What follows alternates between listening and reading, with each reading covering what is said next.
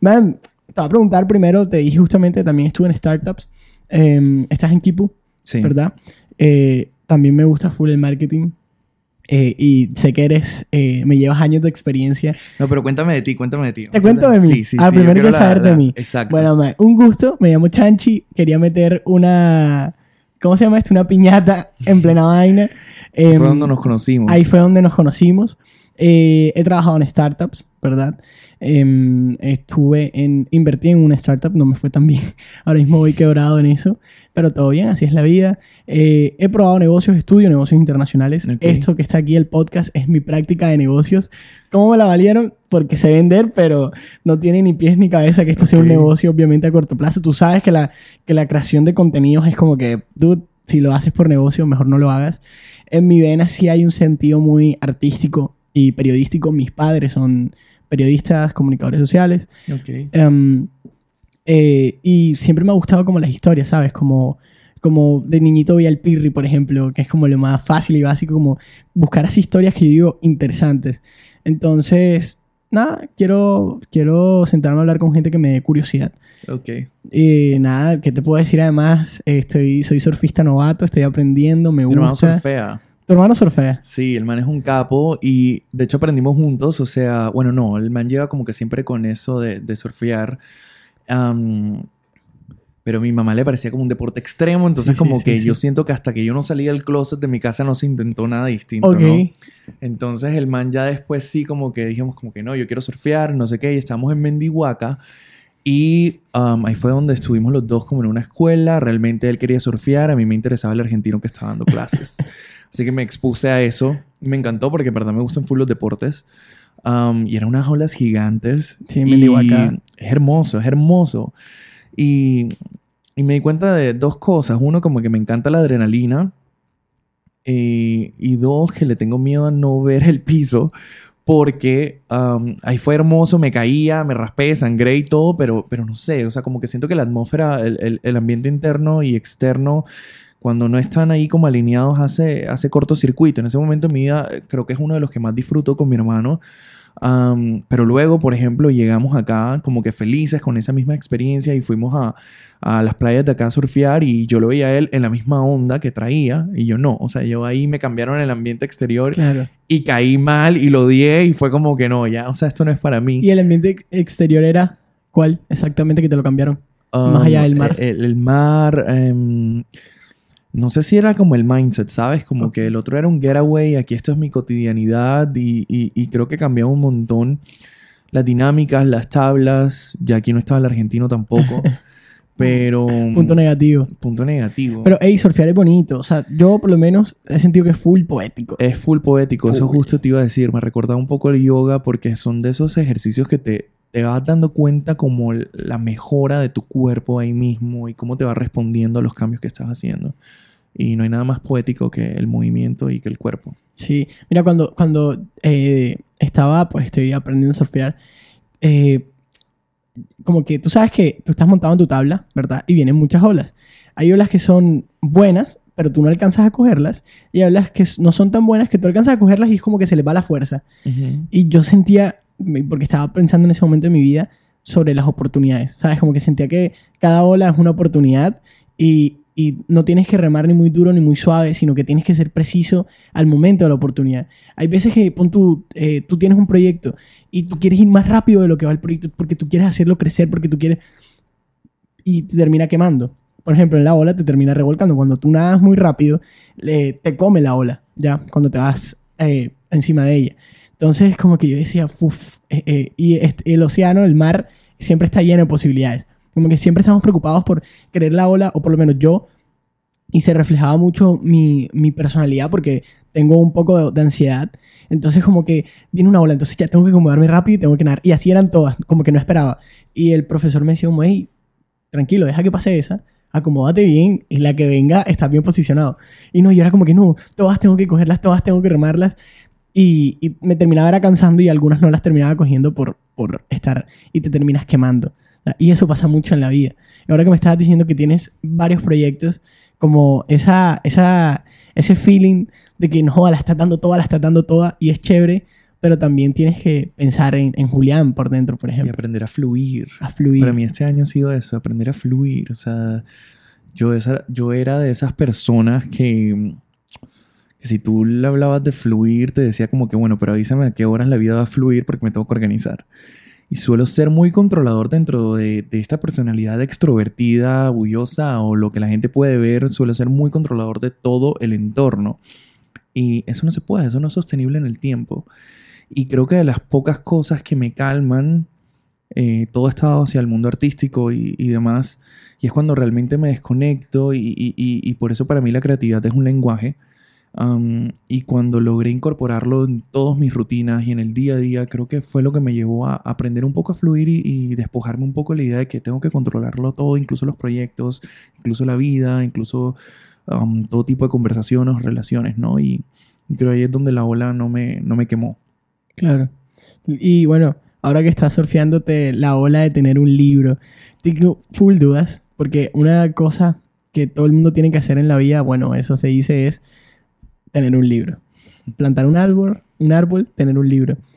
Eh, loco, ¿cómo es tener un libro? O sea, más allá, ahora me vas a comentar qué hay dentro, que es lo más importante, pero todo el proceso de tener un libro. Cuando empieza como, ok, ya, sí, quiero tener el libro y empiezas a gestionar y, y cómo funciona toda esa aventura nueva. Uf, yo creo que es raro porque digamos que era contenido que ya estaba. Realmente mi manera de escribir este libro empieza, para mí el arte siempre fue, fue un proceso de sanación, fue hacer catarsis. Siempre estuvo muy presente, bailar, escribir, cantar, fotografiar. Am, y siempre buscaba nuevas aristas de, cómo manifestarme, ¿no? La expresión, la creatividad, lo que te comentaba, que es como lo que me calma y lo que me mantiene en pie. Y, y- y para mí era como esta revolución que tenía por dentro que yo no le había querido prestar atención. Entonces sentía que este universo que estaba por dentro ya se estaba chocando con el de afuera. Y, y para mí escribir siempre fue darme la oportunidad de abrirme un poco, pero nunca era lo suficiente, ¿no? Nunca me atrevía lo suficiente. Hasta que la vida literal me, me obligó a, a- a lidiar conmigo mismo.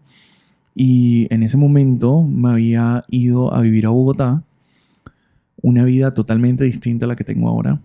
Muy, muy distinta. Para mí es como um, recordar a otra persona que, que- le agradezco, pero que realmente no soy yo. Y eh, empieza con...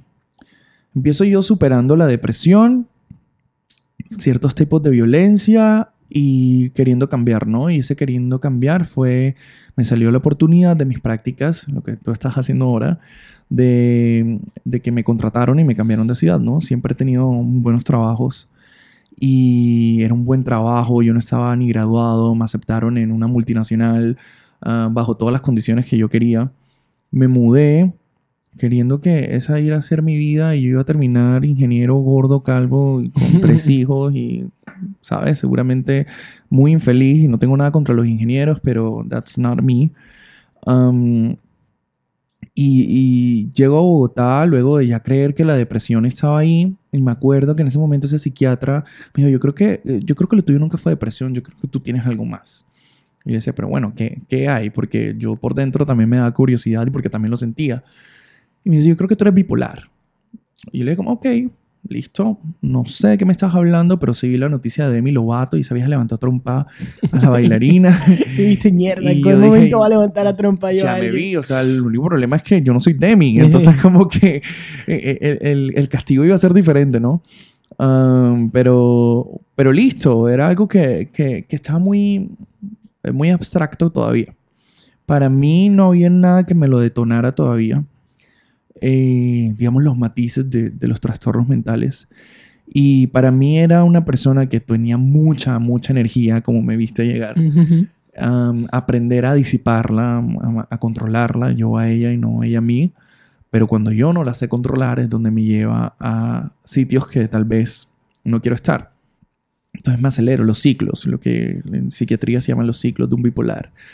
La, no sé, la, la euforia, la, acelerarse la manía, hipomanía, cuando te deprimes o, y esto. Entonces, para mí, en mi inocencia de niño creciendo, fue tener mucha energía, muchísima, y quería hacer 10.000 deportes y quería meterme en todo, y todavía soy esa persona. Y para mí llegó un momento del mes donde simplemente estaba muy cansado y no quería ver a nadie porque sentía que mi cuerpo no respondía. Y ya, para mí eso era la bipolaridad. Luego empezó todo este tema de la depresión. ¿Desde qué edad te, te dijeron que tenía bipolaridad? Cuando me manifestaron la palabra bipolaridad, tenía tal vez unos 16 años, pero te estoy hablando que cuando yo tenía 7 años me dijeron que tenía gastritis por estrés. Y creo que empezó como en mi primera depresión. Y yo sí sabía, o sea, había sentido estos cambios, pero no los entendía porque, como te decía, no tenía nada que me lo detonara. Cuando ya empiezas a crecer con, digamos, la juventud y lo que sea, lo que traiga la adolescencia y panda, eh, em, fue cuando, cuando sabes que empiezas a jugar con esto de encontrarte y a tener muchas personalidades hasta que te encuentras en una y te cases. Y yo probé muchas personalidades, muchísimas, y ninguna, ninguna conectaba el mundo exterior con mi mundo interior. Y cada vez que yo intentaba manifestar mi mundo interior, no había nadie al lado que coincidiera con eso. Entonces lo que yo recibía era rechazo, burlas, opiniones no pedidas, y, lo que llevaron a, una, en su momento, depresión, ¿no? El no, aceptarme, la rabia que sentía nunca fue con alguien más, fue conmigo. Y abusos, pasé muchos abusos. llegaron a ser sexuales en algún momento, eh, que supongo que ya hablaremos de esto, eh, porque hace parte del libro. Y, esto mételo en alguien que, no, no, no se conoce, es una bomba, es una bomba de tiempo. Y ahí llegué yo a esa bomba de tiempo que explotó muy gravemente, que salí de ahí y luego me dicen esto de tal vez eres bipolar. Y le dije, listo, no, no me parece tan extraño. Y era un cambio de medicamentos y listo. En algún momento alguien me dijo, haz un retiro espiritual. Fue mi primer retiro, he hecho muchos. Um, un retiro... ¿Todos son espirituales tus retiros? Y no, pero depende, depende de lo que me propongas. Ahí podemos ver. Pero, pero en ese momento era un retiro espiritual muy, muy, muy conservador. Y alguien me dijo, deja las pastillas. Dios te va a sanar. Deja las pastillas. Y yo hice caso. Y, nunca miré atrás. Y claro que um, eso no, no es sostenible en el tiempo, ¿no? Con todos estos cambios, eh, mi abuelo, pasamos esa Navidad un poco tristes. a mi abuelo ya, ya estaba tirando la toalla, tuvo una hemorragia interna y que le llevó una, una disfunción cerebral. Y a mí ya me habían dicho, entra a despedirte. Me despedí no sé cuántas veces de mi abuelo. Lo extraño es, lo extraño y lo milagroso del tiempo fue que mi abuelo se recuperó impresionantemente. Él lo daban por muerto, luego lo daban por inválido. Mi abuelo hoy en día está con vida y camina y está bien. La que se fue fue mi abuela, que es la que vi llorar y la que era mi soporte siempre. Y, y, ese intercambio fue, fue duro. Y, y, la historia empieza ahí y retomo. Creo que me fui un poquito, pero, pero retomo porque yo hago este cruce con él de él entrar a la casa y yo salir porque me voy a Bogotá eh, y yo sentí que ya había pasado lo peor, ya digamos que la, la, etapa familiar dura había pasado y no, apenas estaba empezando. Yo llego a Bogotá como sin nada, mi, mi papá está allá y mitad de mi familia está allá, así que pensé que era como unas vacaciones más, ¿no? Y que ya era una ciudad que conocía y que era un ambiente que conocía y, y no, porque el ambiente que desconocía era el que estaba adentro. Y tuve un sueño muy marcado, siempre he soñado cosas muy esotéricas, místicas, también siempre he dado hacia eso pero este sueño se sentía diferente, era un sueño muy consciente. Mm, un sueño vivido. Sí, donde yo estaba en, eh, en un cuarto y bajaba, como que descendía a otro cuarto, un red room.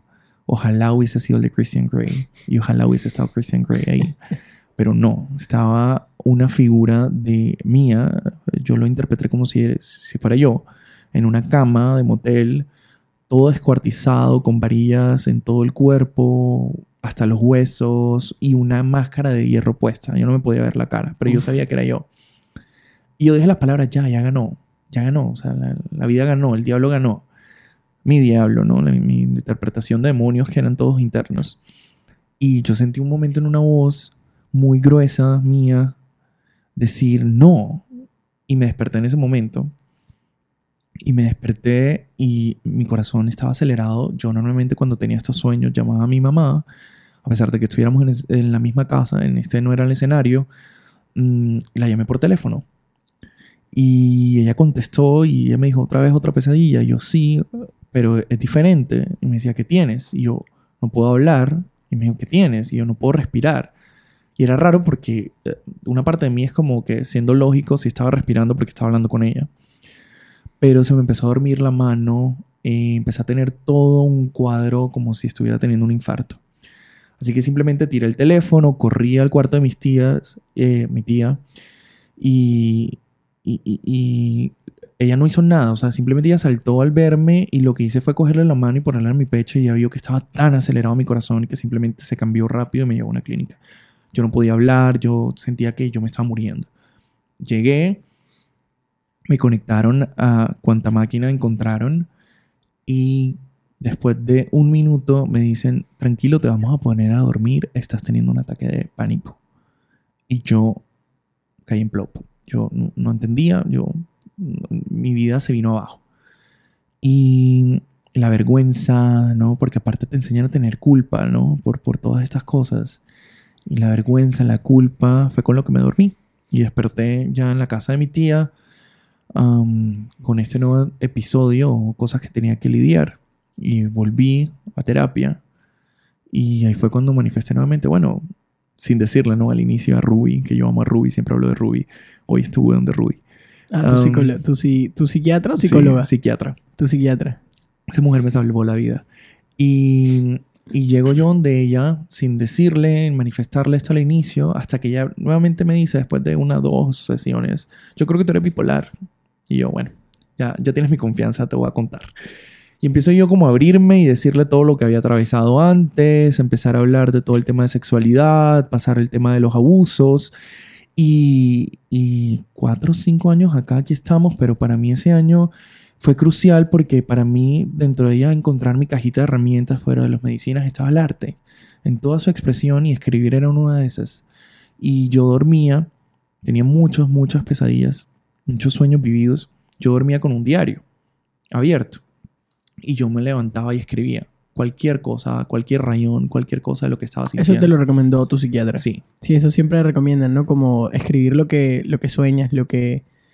Sí, sí, para mí era, era decantar. Tenía que decantar lo que, la emoción que estaba atravesando mi cuerpo, que era demasiado fuerte y me ganaba. Y, y pasa eso y, y resultó que todo lo que escribía también era muy poético, ¿no? Como muy dramático en su expresión literaria. Pero era parte de mí y era bello en su, en su manera de ser y me encantaba y, y lo seguía haciendo y lo seguía haciendo. Y, y conecté nuevamente con escribir, algo que venía haciendo desde muy pequeño, ahora me estaba sirviendo a mí.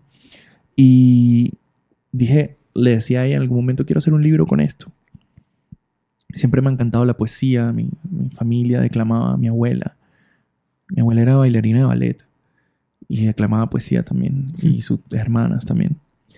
Y me encantaba y, y, y cuando vi todo lo que estaba creando y lo que estaba viviendo, dije, yo tengo que hacer algo con esto porque yo creo en que lo personal puede llegar a transformar lo colectivo. Y eso se condensó en un poemario que es el que estás viendo, el que se titula Diario, un ambivalente, de ahí la palabra ambivalente por bipolaridad. Claro. Y el último capítulo dice el verdadero diario. Y ahí habla todas esas cosas que en los primeros capítulos está puesto en poesía, atrás está la cruda verdad de las cosas. Y para mí no es más sino la intención de sanar en colectivo, darme espacio para sanar y brindarle ese espacio a otra persona para que pudiera hablar y hacerlo. Yo, yo en ese momento al final me devolví a Bogotá y ahí fue cuando di- tiré mi trabajo después de estar mucho tiempo in- internado por ansiedad también, muchas veces, dolores en el cuerpo y demás. Em, dije, yo no quiero hacer nada de esto. Renuncié. Y me mamé el semestre, literal, no puedo decirlo de otra manera. Estaba, era mi último semestre. Am, mi papá, yo ya me había mudado solo en ese momento, le tocó pagar la multa. Literal, yo le dije, mira, tienes que sacarme de esta ciudad porque me voy a matar. Viajó, empacó todas mis cosas, arregló el carro porque aparte me metieron cachos, no, mi primera relación gay, um, me metieron cachos, me choqué porque me había quedado dormido en la autopista norte. Así que ¿Y por qué el te, man- quedaste, te quedaste dormido por...? porque no había dormido, porque estaba en plena ansiedad, no podía contarle a nadie que lo que estaba atravesando, no tenía amigas. Si le decía a mi tía que sabía que no tenía problema con eso, pero si le decía a mi tía en ese momento, ella le iba a decir a mi papá y yo no había hablado con mis papás de estos temas, ¿no? Am, o sea, así que tenía que vivirlo en silencio. Y eso fue lo que hice y eso me llevó a hacer un wrecking ball. Y, y terminó en que me choqué, me quedé dormido. Entonces mi papá fue, eh, a a arreglarme la vida, ¿no? Y devolverme, traerme. Y Yo, yo respiré un poco ya cuando estaba acá. Y, pero no, no había respirado para nada porque sabía todo lo que se venía, ¿no? Tenía tener que lidiar con todas estas cosas ya en un entorno donde no estaba solo, había personas y tenía que hablarlo y decirlo. Y empecé todo eso, pero me acuerdo que mi deseo era, quiero escribir un libro, quiero trabajar en marketing. En ese momento estaba trabajando en recursos humanos quiero trabajar en marketing. Yo finalmente estudié administración de empresas con énfasis en marketing porque dije, no estudié algo más artístico porque no estaba en la capacidad de cambiarme de ciudad donde estaban las, las carreras que de pronto podrían interesarme y al final escogí esto y decía, me gusta, me gusta el mundo de negocios, soy un hombre de negocios también um, y creo que condensaba todo de una manera muy linda. Entonces estudié administración, quería trabajar en marketing, pero no, la vida me mandó recursos humanos primero, ¿no? Y a mí me faltaba mi recurso humano y, tenía que lidiar con él.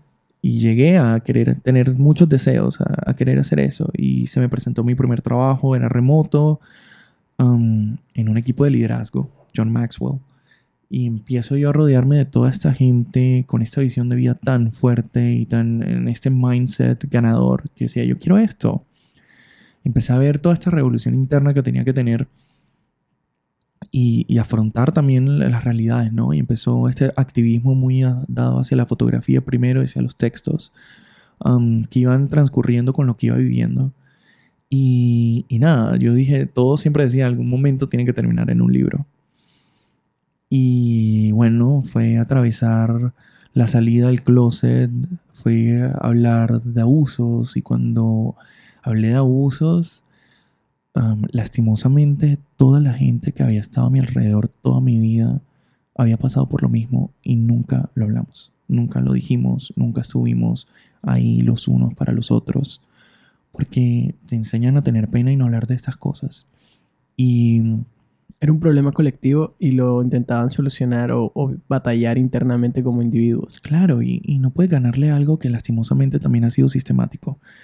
Y el abuso, am, lastimosamente lo han normalizado y, y nos han hecho callar. Y, pero ¿qué pasa cuando hablas? Empiezas a darte cuenta de lo que puede transformar ¿no? el lenguaje. Así que empecé a hacer creatividad como lenguaje. Y, y empecé a tener estos hijos en fotos, en canciones, en poemas. Y cinco años después, después de pelear muchísimo con mi familia, después de, de superar toda la pena, la rabia, la culpa, am, tengo una buena relación con ellos, tengo relaciones sanas también amigos, amigas, amigues. Am, trabajo en marketing liderando un área en una startup increíble. Estoy por empezar un máster también. Me mudé solo tres veces y saqué el libro. Así que todas las cosas que dije que iba a hacer cinco años después, check, check, check. Así que sí, vayan donde Ruby. Que creo que les puedo ordenar bien la Recomendada. vida. Recomendadísima. Y, y empecé a, a conectar mi mundo interior y a materializarlo. Y de eso se trata el libro, de exponerles, eh, de invitarlos a mi revolución y agradecerles por hacerme parte de la suya. Qué lindo, loco. Cómo combinas dos mundos tan... Que combinas el, mundo de desconocido, un océano incluso negro y frío, que te toca en un barquito chiquito, en una chalupa, remar solo, que es el mundo de batallar con la mente y con, con la psicología, con la psique, con, con entendernos, con saber que so- somos una bomba por dentro, aunque solemos, seamos solamente un individuo pequeñito en el mundo, eh, lo que sentimos es muy fuerte. Con el mundo artístico. Más, te tengo una pregunta ahí que me, me genera muchísima curiosidad. Em, pues, como tomas medicamentos, combinar Tomaba, con... Ah, se bueno, me olvidó mencionar, Ah, llevo bueno. un año sin medicinas. Ah, aplausos ahí, qué bueno. em, como tomabas medicamentos, ¿cómo hacías que siempre te has dedicado al mundo creativo? ¿Te, te golpeaba mucho? Uy, no sabes lo que me costaba eso. Ya sé cuál es tu pregunta. Uy. Mira, cuando yo. Claro, mira, aparte tomaba. Ustedes no se imaginan. Yo tomaba 1300 gramos de litio. El litio es lo que le dan a los bipolares y a los esquizofrénicos, ¿no? Para mantenerlos on track. Tomaba ansiolíticos para dormir y manejaba los mismos ansiolíticos, pero versión XR, que es como para que tenga acción prolongada en el día. Más unas goticas de valeriana. porque no quisieron nada, pero era el sí, postre. eso ahí, como del sabor. Yo, yo tenía cosas de caballo, o sea, ¿me entiendes? Sí, claro, como, como, loco, como tu mente daba además para pensar, fuck, en vainas creativas. Eh, ¿Te imaginas lo acelerada que es? y, y aún así no se callaba mi mente. Yo tengo un... Plutón en casa 1, Escorpio, hablándolo astrológicamente, pero, pero es un mundo por dentro que tengo que, que, era impresionante y todavía lo veo impresionante, solo que ya me maravilla, ¿no? Y, y sí, yo eh, sufrí muchísimo esto de side effects también, sin darme cuenta. Las pastillas es algo muy abstracto, porque claro, te van descubriendo a medida que vas también asistiendo a terapias, como te están cayendo. Y, y todo marcha muy bien, pero por ejemplo, yo no podía tener gripa, porque las pastillas de gripa con mis pastillas, eso era bomba, yo terminaba desmayado. Am, cero tolerancia a otras medicinas que no sabías que te iban a caer mal. Mareos, desmayos, engordadas, bajadas de peso. Así que tú no podías hacerte las- los planes habituales que tú podrías hacer porque las pastillas no te iban a dejar. Entonces llegó el momento en que, que- que dije como que, bueno, las pastillas, las pastillas son un motor que me están ayudando a mí, ¿no? Yo no vivo para ellas. Es un tema de autoridad. Cuando tú recobras autoridad, las pastillas ¿Quién me ayudan controla mí. a quién? Exacto. Y cuando yo empecé esa nueva dinámica con las pastillas, empezaron a ayudarme, empecé a, a dar cuenta que era lo que tenía que trabajar. Que esto me estaba ayudando a ver eso. Hasta que llegó el momento en que me di cuenta que ya no las necesitaba porque me caían mal. Cada vez que me las tomaba me caían muy mal. Y en el momento en que las, las dejamos, porque obviamente tu- estuve acompañado por mi psiquiatra, mira, yo sentí que fue como que me quitaron una cadena de perro. Y mi mente fue como la, la hubiesen liberado de algo impresionante. Y, y ya ahí yo trabajaba en trabajos creativos, era director de... Pasé de ser director de contenido director de cuentas, o sea, te- estaba a cargo de estrategias para marcas, estaba en una agencia en ese momento y yo tenía que crear diariamente, crear y crear y, Y crear. para diferentes cosas, si estás en una agencia que... Eran 10 marcas, Sí, no- 10 cabezas. Sí, porque no es una cosa pensar para una marca, porque eso como que te consume el ancho de banda, estar en distintos proyectos. Porque, digamos, tú estás en un mismo proyecto que es muy grande, que vale por cinco, por lo menos tu cabeza está maquinando siempre como a las mismas ideas y cómo mejorarlas. Pero, por ejemplo, las agencias son rematadoras en ese sentido de que tienes que pensar la línea, el vocabulario, el pensamiento de una cosa y de otro lado totalmente distinto. Una Claro, cosa super dark, otra cosa super pink y, y así. Es, es complicadísimo. Sí, es multiplicarlo por el número de cuentas. Es, es una nueva persona que estás creando, una nueva personalidad. Y sí, así fue, literal. Y, y las dejé y sentí como este perro que quería ladrar empezó a salir y salir y salir. Y, y ha sido increíble también. Obvio, jamás mi recomendación va a ser dejen las pastillas porque creo que tiene que ser.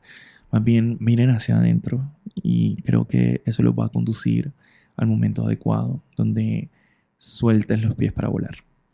Claro que sí. Una, una cosa súper linda, justamente otro podcast que tuve con, con una persona que es como el dueño de un gimnasio, pero yo digo que es un gimnasio para ser un ninja. He estado ahí y es como mucho de la mente, el cuerpo, nos ponen a fluir. Estuvimos en inmersión en hielo, o sea, es una cosita chévere. Es como un fitness que va al alma, todo, al pensamiento. Y eso, mucho, escuchar al cuerpo. Escuchar al cuerpo es, es tremendamente importante. Y, y mira el ejercicio tan fuerte como es que te cambió la vida. Decir, ¿quién controla a quién? ¿Yo a las pastillas o las pastillas a mí? ¿Quién está ayudando a quién? Y, y, pues así me lo expresaste, que en el momento en el que decides eso, las pastillas te empiezan a funcionar y después de un tiempo ya te das cuenta que no, o sea, que ya no las necesito más. Sí, eh, gracias, goodbye. Exacto. Y creo que para mí eso se ha manifestado en todos los espacios de mi vida, como, oye, pero es que la abundancia siempre estuvo ahí. Em, es el dinero trabaja para mí, la vida trabaja para mí. Si nos ponemos muy eh, bíblicos o muy naturalistas, un árbol produce una fruta para alimentarte a ti, cosas muy básicas. Y esa dinámica funciona así, la vida siempre te está dando. Tú no trabajas para ella, ella trabaja para ti. Creo que cuando empecé a hacer ese cambio de mentalidad en todos los aspectos, todo lo que mi mente quería crear se empezó a manifestar. Dentro de esa, esa sanidad también la quería y era conseguirla y seguir cultivándola y queriéndola y amándola y conociéndola. Sí, eh, también estaba el otro día hablando con, con un indígena aquí en el podcast eh, que vive en la sierra. Él no entendía por qué eh, nos llaman los hermanos menores. Los indígenas se hacen llamar hermanos mayores y nosotros hermanos menores. Y dice, no entendemos por qué los hermanos menores se matan trabajando. No, no, no, no, como que no les hace sentido. Como, loco, la naturaleza te lo da todo, ¿sabes? Como que tienes hambre y el árbol crece de la tierra.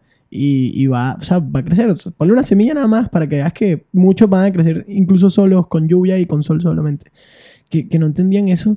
Y es porque nos hemos creado y nos hemos inventado un sistema, eh, como el sistema económico, como los sistemas políticos, que reflejan todo desde la carencia. O sea, nos hacen ver desde la carencia las cosas. Creemos que necesitamos, pon tú el dinero, que es un medio, siempre creemos necesitarlo para hacer algo. Y muchas veces ni siquiera es necesario solamente una excusa eh, en la que damos vueltas y nuestra mente carente piensa, siempre necesito algo para lograr lo demás. A veces si te quieres ir de viaje, incluso solamente te puedes poner tu mochila e irte. Si quieres comenzar un proyecto, solamente comiénzalo y ya. O sea, literalmente toma el consejo de comiénzalo y ya, sea lo que sea que tengas, sea, y, y te vas a dar cuenta que en el camino todo empieza a andar y pum, empieza a traer el mundo a ti las cosas. Yo me leí un ensayo que se me está olvidando el nombre ahora mismo, pero te lo voy a traer también. Um, es un librito pequeño, pero habla sobre esto, sobre los ritos, cómo somos de ritos, ¿no? Y el rito de la carencia es algo que siempre ha estado presente porque nos los, nos los infundieron.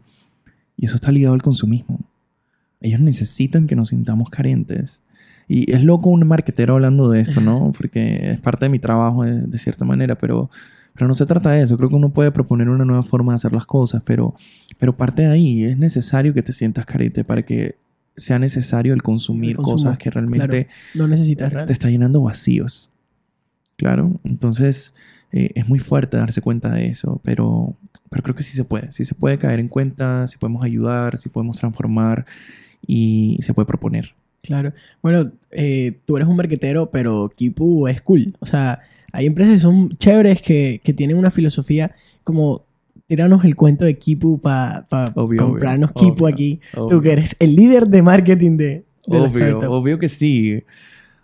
Oigan, a a mí me sorprendió todo, ¿no? Porque siendo una persona diversa, queer, como que yo hablaba de eso en mis entrevistas de trabajo porque yo no voy a entrar a trabajar con un homofóbico. Claro, un lugar que vayas a chocar. Exacto. Y, y por qué no? Porque los, los homofóbicos son nazis, son los nuevos nazis, así que no, no, no hay por qué alimentar eso para nada y entrar en estos entornos. Y, y, y era algo que yo siempre manifestaba y, llega hasta Argentina con este deseo de transformar um, la economía, el sistema financiero y con solo un deseo, ¿no? Y era su tesis de grado de MIT y se junta con otro colombiano y con otra argentina, una capa um, que crea algoritmos, tiene un, un PhD en, en Data Science y, y juntan sus conocimientos y nace Kipu con la idea de transformar el sistema financiero tradicional para crear soluciones financieras para los emprendedores de la economía informal que representan más del 60% de la población de, América Latina y en Colombia más del 50%, ¿no? Um, que la política pública no llega. Y, y todo este cuento de, dado hacia lo social, hacia la transformación, ¿no? Como que you got me there, o sea, 100% como que yo quiero estar ahí. Y, y, y, me, lanzo a, a, la vacante y resulta que de todo el proceso de selección me hablaban en lenguaje inclusivo, sin conocerme, ¿no? Pero de entrada ya estaban respetando pronombres, eh, estaban respetando a la persona detrás de la pantalla. Y eso a mí me maravilló. Y, y nada, me acuerdo como que estar ahí un mes como deseándolo deseándolo tanto que la vida no hizo más sino dármelo. Y entré a, a, liderar esta área. Claro, entré como líder porque créanme que no había más nadie. Era solo yo. Obviamente no tenía otro cargo, no podía, no había nadie ni encima ni debajo. Pero era a conformar, ¿no? Y a armar, a hacer. Y ahí estamos. Y eso es algo que me enorgullece. Así como todas las manos que hay en ese libro, en la condensación de ese libro, son manos diversas en la construcción eh, de Kipu también. Y es lo que yo puedo hacer y dejar, ¿no? Como hacer buen uso de mis privilegios para que las personas que vengan con historias similares o no la tengan un poco más fácil. Entonces estoy en ese momento donde estoy conformando equipo y me tiene muy feliz todas las manos que se han sumado um, para seguir transformando también desde lo que nosotros hacemos eh, el ecosistema tradicional. Ahora, te tengo una pregunta porque eh, yo he visto Kipu em, justamente eh, es una fintech o un marketplace porque vi que obviamente ponen, he visto que ponen como dinero pero también he visto que la idea es que haya como comercio en los barrios y que se apoyen las economías locales. Claro, es que digamos que el mundo startup es muy cambiante, ¿no? Y a mí algo que me encantó en Starco fue ver a Pier Paolo, el de Walla. un bárbaro, un argentino crack. El man dijo algo que a mí me marcó y me dijo, enamórate del problema y no de la solución. Y dije, mi, mi, solución siempre fue el marketplace. Yo, a mí me vendieron esta idea y yo me casé con el marketplace. Resulta que no. Kipu fue migrando. Dado en la prueba piloto los resultados, fue migrando, fue migrando a convertirse en una fintech. Entonces, lo que hacemos es préstamo de, de dinero para producción a tasas mucho más bajas porque queremos acabar con el gota a gota. los paga diario, en otra manera de decirlo, ¿no? El drop by drop, o sea, gota gota. y, eh, a tasas más bajas, en condiciones preferenciales y sin salir de casa a partir de, la tecnología, ¿no? Y eso se resume en una app que claro, que por un lado tienes tu catálogo digital gratis porque te vamos a ayudar a vender más para que puedas pagar tu crédito y así puedas acceder a montos mucho más altos porque no nos fijamos ni siquiera si está reportado o no. Eso influye que, claro, si llegas a estar reportado, eh, te empezamos a prestar a, a montos más pequeños, pero con tu buen comportamiento de pago, la aplicación tiene un algoritmo que calcula por tu registro de ventas cuánto te podemos prestar. Y ahí va subiendo y subiendo y subiendo. Y en esa ya hemos colocado más de 80 millones de pesos en Colombia y somos más de 6.000 usuarios. Buenísimo. Y eso se trata Kipu hasta ahora y estamos creando o estamos metiéndonos en el mundo cripto también. Sí, claro. Y así que me, me, apasiona ver también en qué va a terminar todo esto. Sí, eh, eh, es un proyecto cool. Estaba viendo que estaba en Vía de San Pablo, aquí en... Ahí fue la prueba piloto. Ahí fue la prueba piloto. ¿Y qué tal? ¿Cómo, cómo respondían los usuarios? Mira, a mí me encantó hacer parte. Yo llegué casi al final de esta prueba piloto, pero me encantó ver cómo, cómo el, deseo de progreso está, ¿no? El deseo de progreso y la creatividad para resolver con las herramientas que hay en el momento. Nosotros llegamos, digamos que muy fuertes con el tema de tecnologías a un sitio donde no había tecnología, no llega ni siquiera una buena señal, ¿no? Entonces, eh, trabajar con, con barreras digitales, tú creando un producto digital es muy fuerte, pero se puede, se puede transformar. Y yo creo que en ese sentido el COVID hizo más notorio la necesidad de, de digitalizarse y de migrar a plataformas que, te solucione la vida estando desde casa. Y yo creo que ahí fue donde la gente hizo un poquito de clic. La necesidad, lastimosamente, ¿no? Pero fue bueno, a pesar de la necesidad, estar ahí, estar ahí para brindar una solución. Y ahí fue cuando empezó a ocurrir la magia. Y en ese aprendizaje muchos, muchos, muchos cambios, ¿no? No sé, cosas tan básicas. Si te vieras el registro antes de Kipu, y eso era, parecía un papeleo de divorcio. De hecho, uno de nuestros copies hoy es eso, como que dura más un divorcio que acceder a tu crédito Kipu, pero viene de ahí, viene del trauma que venía antes. Pero ya estamos haciendo cosas instantáneas y colocando créditos en cinco días. Entonces, claro que pasó mucho, mucho proceso de transformación y muchos aprendizajes, pero creo que lo lindo siempre fue que las personas, a pesar de que podían sentarse horas a cacharrear su celular, siempre nos recibían con una sonrisa y estaban dispuestos ahí. Creo que esa es la magia del barranquillero también. Qué chévere. Entonces fue muy, muy lindo. Y, y bueno, da, me da puntualmente tú en marketing que estás liderando, pero ¿qué haces? O sea, no sé, haces, no sé, user experience o estás probando, ¿qué, qué? Quiero saber, que soy un gallo menor que tú que quiera aprender sobre el marketing, cuéntame. Cuando quieras eres bienvenido en Kipu. Es genial. Um, ahí digamos que el área como tal pasó a ser marketing and growth. Así que digamos que tengo varias aristas, ¿no? La primera sería todo el branding, dar a conocer lo que es Kipu. lo que queremos hacer. Y digamos, ahí el reto fue cómo pasamos de decir que éramos un marketplace ahora una fintech, que es justo la pregunta que tú tenías. Y es, ahí estoy, ahí estoy, ya estoy. Mm. Porque fue un cambio muy grande. Y en esas estamos. Pero fue cool. Terminó en cosas cool como intervenir la Comuna 13 apoyando el talento local en Medellín. Y, y es algo de lo que me siento muy, muy orgulloso, ¿no? Y, y por el otro lado, estoy encargado de, de los leads, de crecer en usuarios, que, que se enamoren también y de que les podamos brindar las soluciones que ofrecemos. Y, y, todo lo que viene después, ¿no? Entonces sí, ahí se mete un poquito de user experience, dado que digamos que ya después está la parte de growth donde tienes que crear contenido para mantener al usuario activo y también todas las estrategias de fidelización y lo que viene por ser ya activamente comunidad Kipu. Okay. Capacitación, y es que pensar creativamente qué, qué, necesita esta gente. Vamos a darnos cuenta, vamos a organizar la data que tenemos y cómo hacemos para organizar o conseguir más data, ¿no? Bajo qué actividades. Y, y sí, ahí estamos, construyendo sobre lo que tenemos, pero, pero muy, muy felices. Genial. Eh, bueno, saltando a las startups, se, además de liderar marketing, también lideras eh, la voz de la comunidad LGTBIQ. Eh, bueno, la gente que me ha recomendado me dice que eres un activista muy fuerte y obviamente te he estado viendo. Y, y sí, estuviste en la gobernación ayer. Um, o sea, por favor. Entonces, ¿qué onda, brother? Eh, no quiero comenzar con lo típico de qué duro decidir ser homosexual, que no, perdón, no es decidir, ¿no? Pues ser homosexual, qué duro, X y cosa, no. Primero quiero comenzar por qué cosas buenas, por ejemplo, trae eh, tener una orientación sexual distinta a la que, mm, entre comillas, normalmente es común.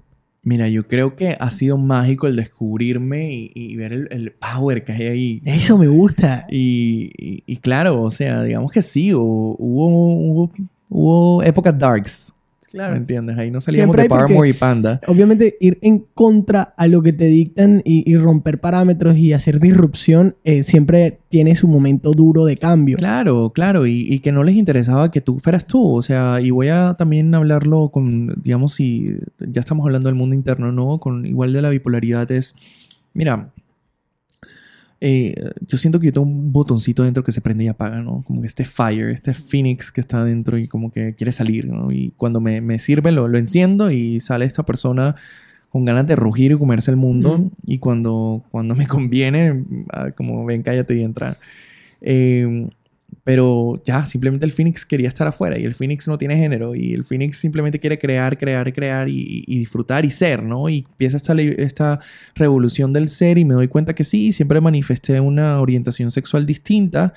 Eh, que tenía que vivirla y atravesarla y disfrutarla y celebrarla. Y, y, obviamente, siendo la persona que soy, con las convicciones que tengo, no podía solamente quedarme quieto y solo hacerlo yo. Quería hacerlo en colectivo. Y porque hay muchas personas atravesando lo mismo. Así que así nace el activismo, eh, así nace parte de la historia del libro, así nace la popera, que por ahí te he visto.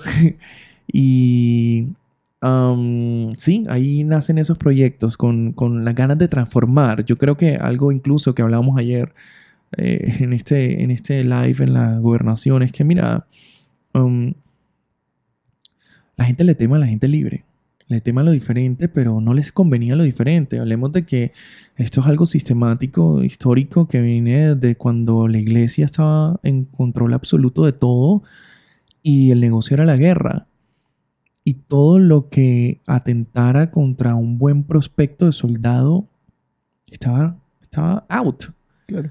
Entonces, eh, tú te necesitaban marchando, te necesitaban... Línea recta. Línea recta, te necesitaban también ingeniero, te necesitaban arquitecto, todo lo que pasó, claro, esto luego vino la revolución industrial, todo, y todo lo que necesitaban eran criar hijos que solventaran la situación del país en todo lo que lo habían cagado. Y yo, ¿yo por qué tengo que cargar con eso? Déjeme la cagar a mí, como quiera, ¿no? Y, y nada, entonces empiezan a suprimir todas las artes, lo que en mi caso está ligado a mi libertad de expresión, lo cual está ligado a mi creatividad y como lo he dicho y como lo han notado, para mí eso es todo. Entonces, eh, creo que de ahí parte mi revolución, ¿no? Y, y, todo está ligado. Y todo lo que quiero hacer está ligado en eso. Y en cada vez descubrirme más y explorarme más y ayudar a las personas a tal vez ver, inspirarlas de que también pueden. Y comienza el activismo con fotografías y poesías. Luego Johnny en sus vivencias no sentía que tuviera un espacio que lo representara a través de, la cultura pop, eh, que está muy ligada a la cultura queer, gay, um, en, su, en, su, en, sus, sí, en, su, en su identidad.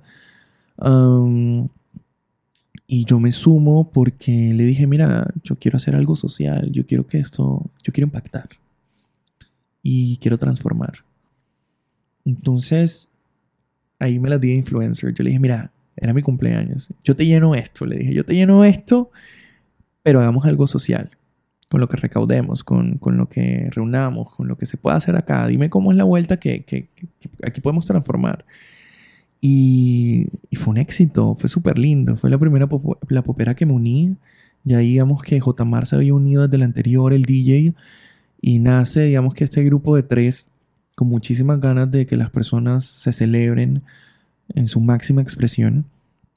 Y, y sí, en ese momento el aporte fue hacia un artista trans em, que quería participar en una feria eh, diversa en noviembre, diciembre y no tenía los recursos de producción y esa, ese dinero se destinó para eso. En verdad, wow. Y sí, eso nunca, bueno, mucha gente lo sabe porque eh, no sé, no es lo que me jacta decir, ¿no? Pero es genial, o sea, yo no sé, no sabía. ¿Y generalmente todas las poperas siempre tienen fin social? O... No, no todas las poperas tienen fin social, pero bueno, se hace lo que se puede con lo que podamos, ¿no? Igual creo que, o lo que, estuve hablando con Johnny también, la popera como tal, ya de por sí es como un fin social de, de abrir un espacio para, para la comunidad y... Es un fin cultural. Un fin cultural, ok. Sí, sí, llamémoslo cultural porque es, es apreciar y honrar la historia del Vogue, la historia de, de, la gente queer que viene del antro, de la rumba, ¿no? Ahí donde nace todo esto. ¿Por qué? Porque no tenías permitido ser en otros espacios que no fueran la noche. Y ahí era donde trabajabas, ¿no? Y, y llegan y se reúnen en estas casas a celebrarse y querer vivir estas fantasías de recrear las portadas de la revista icónica Vogue, ¿no? Era una fantasía porque como una persona en esas condiciones podía aspirar a estar en una revista así. Entonces nace el Vogue, nace en esta danza, luego Madonna llega y lo mete en uno de sus CDs, álbums, y de la nada estamos de moda. Claro. Estamos de moda y empieza toda esta revolución a partir de la cultura pop también. Por eso es tan importante la cultura pop en nosotros. estoy hablando de este caso puntualmente, pero hay muchos artistas que han transformado desde, su escenario. Pero, pero nuestra historia empieza ahí, en los antros, en, en, un espacio donde se congrega gente porque en otros no, puede, ser. Y y yo me acuerdo que en su momento también cuando empecé con Johnny, o sea, sí, yo dándome las de influencer y todo, pero decíamos, yo te lleno esto y llegábamos 150 personas, que bueno, pero, pero estamos hablando de dos influencers, tres personas, que, que bueno y tal. Pero era, era la perseverancia, ¿no? Y ya te estamos hablando que tenemos asistencia de más de 600 personas en tan poco tiempo, tan poco tiempo, todo ha sido tan mágico que al principio nosotros queríamos encontrar espacios y también desde ahí empieza la lucha, ¿no? Como que sitios que no fueran normalmente eh, queers, por decirlo así, se prestaran para tener este tipo de rumbas. Muchos te cierran las puertas, muchos tienen sus precauciones, muchos lastimosamente, ¿no? Pero cuando luego ven todo ese impacto, porque para mí la popera se, se, siente esta energía de pride, de celebración, de orgullo, no es una rumba casual. Mm, y todo lo que está pasando, se enamoran también. Y ya después luego son ellos los que nos buscan porque quieren, quieren hacer parte de esto. Y para mí es muy grato ver más de 600 personas, todas disfrutando de, de la compañía y de sí mismas en su máxima expresión. y que está abierto para todos. Genial. Em, bueno, algo, algo que, veo que apoyas mucho y ahí sí soy súper ignorante, entonces como que quiero que me, me ilustres. Eh, promueves mucho el, lenguaje incluyente, claramente. Em, ¿Cómo, o sea, cuál es mm, el aporte mm, como fuerte para poder entenderlo del lenguaje incluyente? Ok, lo que pasa es que mi público, mi público, eh, no voy a decir que me lo exige, pero claro, o sea, tengo que respetarlos por, por, por quien son y, y- si veo que dentro de mi, mi, mi audiencia hay personas no binarias, ¿por qué debo llamarlos por algo que ellos no se identifican, no? Y por eso soy tan, tan recurrente con este tema.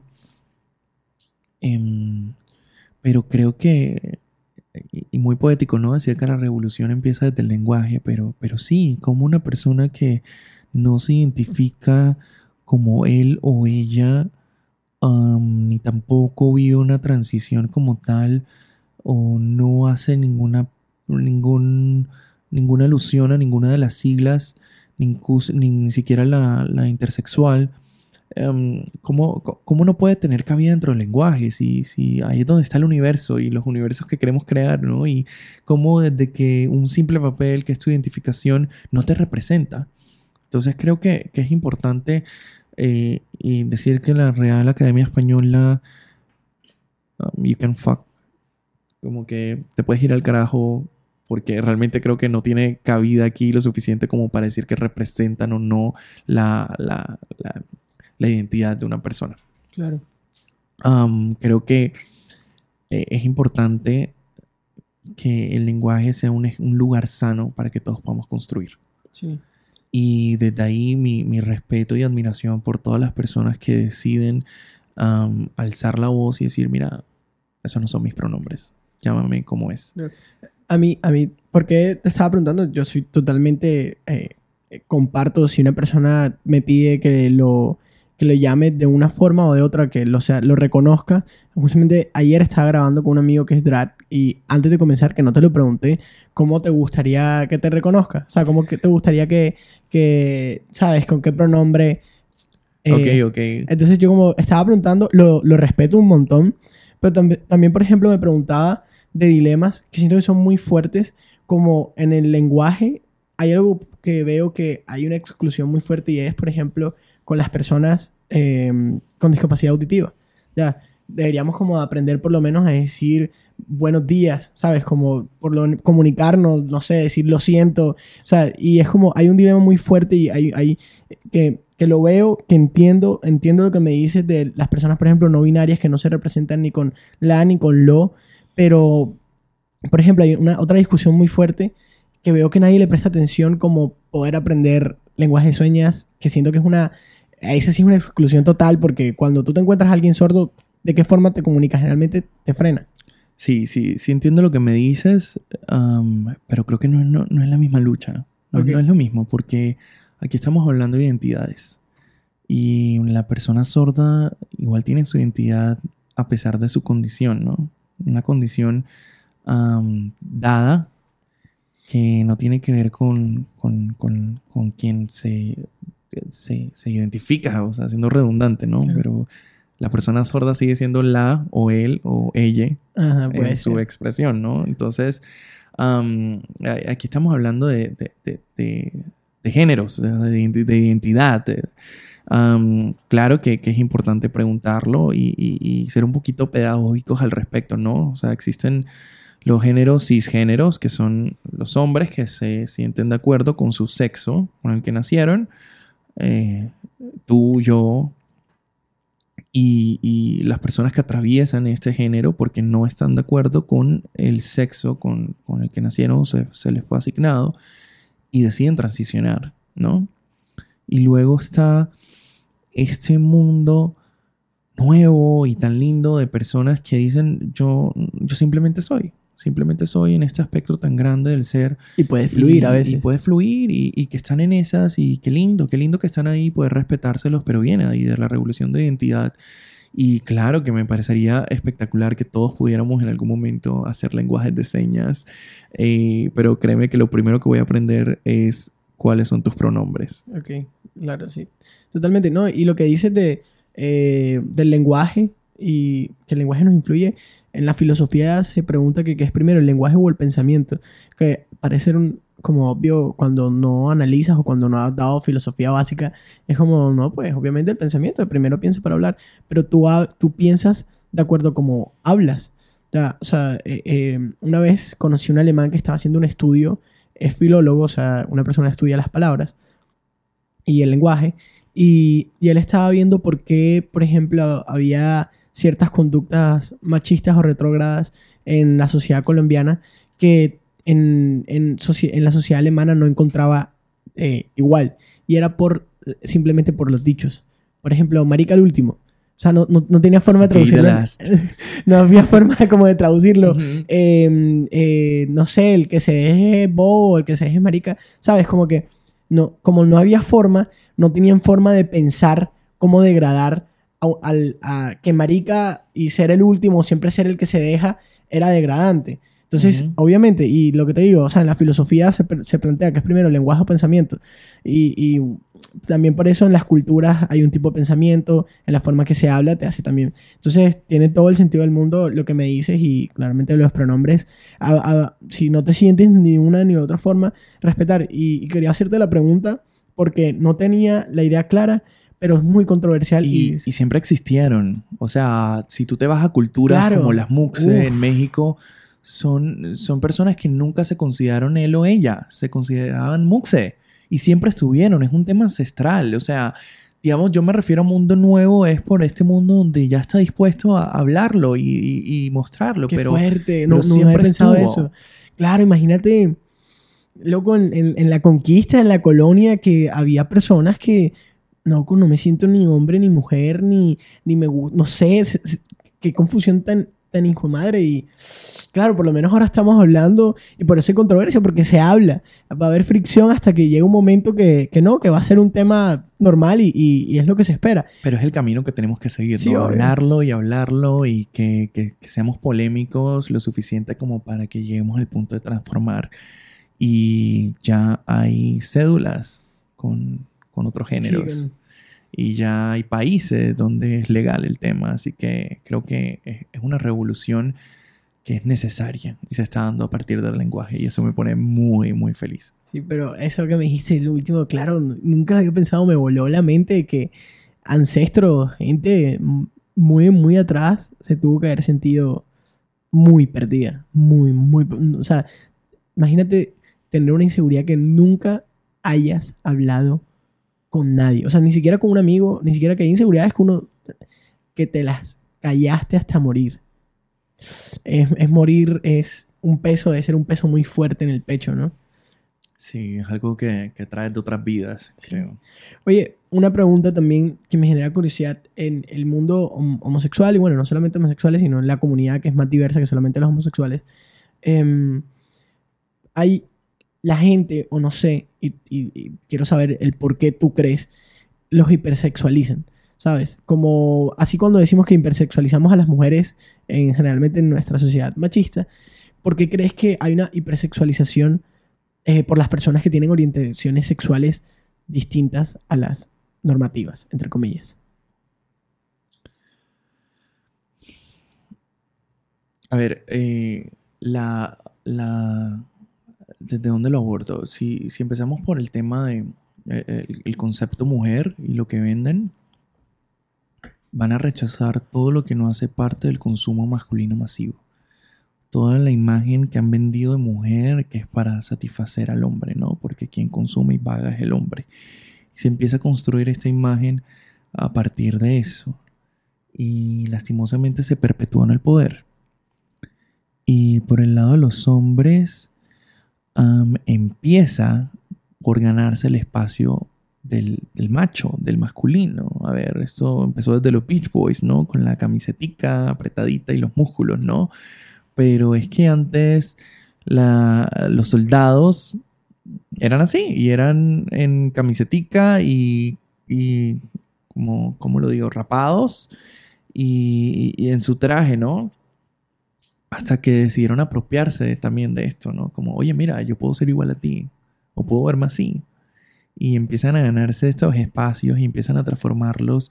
Y ahí llega la hipersexualización también de, de- de- estas figuras hipermasculinas que vienen también en el mundo gay. No viene del hombre heterosexual, pero que también tienen cabida ahí, ¿no? Em, entonces, por donde lo veas, es, eh, es luchado, es luchado. Simplemente intentando ser. Claro, ok. Eh, me dijiste que tenías otro, eh, que estabas como... ¿Ese engloba todo o tienes otro punto de vista de acuerdo a la pregunta? Um, ese engloba desde la imagen femenina y la imagen masculina. Ok. Sí. Ahora, si pudieras tener un superpoder, ¿cuál tendrías? Oh my God. Y Em, más allá de los básicos, de los típicos de cualquier superhéroe, si, si para ti sería comer chicle rápidamente es un superpoder o leer muy rápido o lo que sea. No, yo creo que me encantaría poder hablar todos los idiomas Todos los idiomas. posibles para poder comunicarme con la gente y poder aprender de ellos. ¿Te imaginas tener la habilidad de poder aprender de tantas experiencias y tantas realidades? Sí, sería, sería s- poder conectar. Veo que tienes un, un gusto intrínseco por el lenguaje. Sí. O sea, el lenguaje está en ti pegándote. Bueno, y cla- obviamente, escribiste un libro, eh, has escrito siempre lo que piensas, tienes un interés. Sí, es conectar todo el. Poder hablar todos los idiomas es poder conectar todos los pensamientos humanos. Y, y no, hay, no hay traducción que, ha- que realmente pueda ser 100% bien traducida y bien entendida. Y ahí lo que estábamos hablando justamente, lenguaje y pensamiento, lo fuerte que es. Bueno, y ya la última pregunta que yo hago, que me parece supremamente importante, es, ¿cuál es tu sueño más grande? Mi sueño más grande es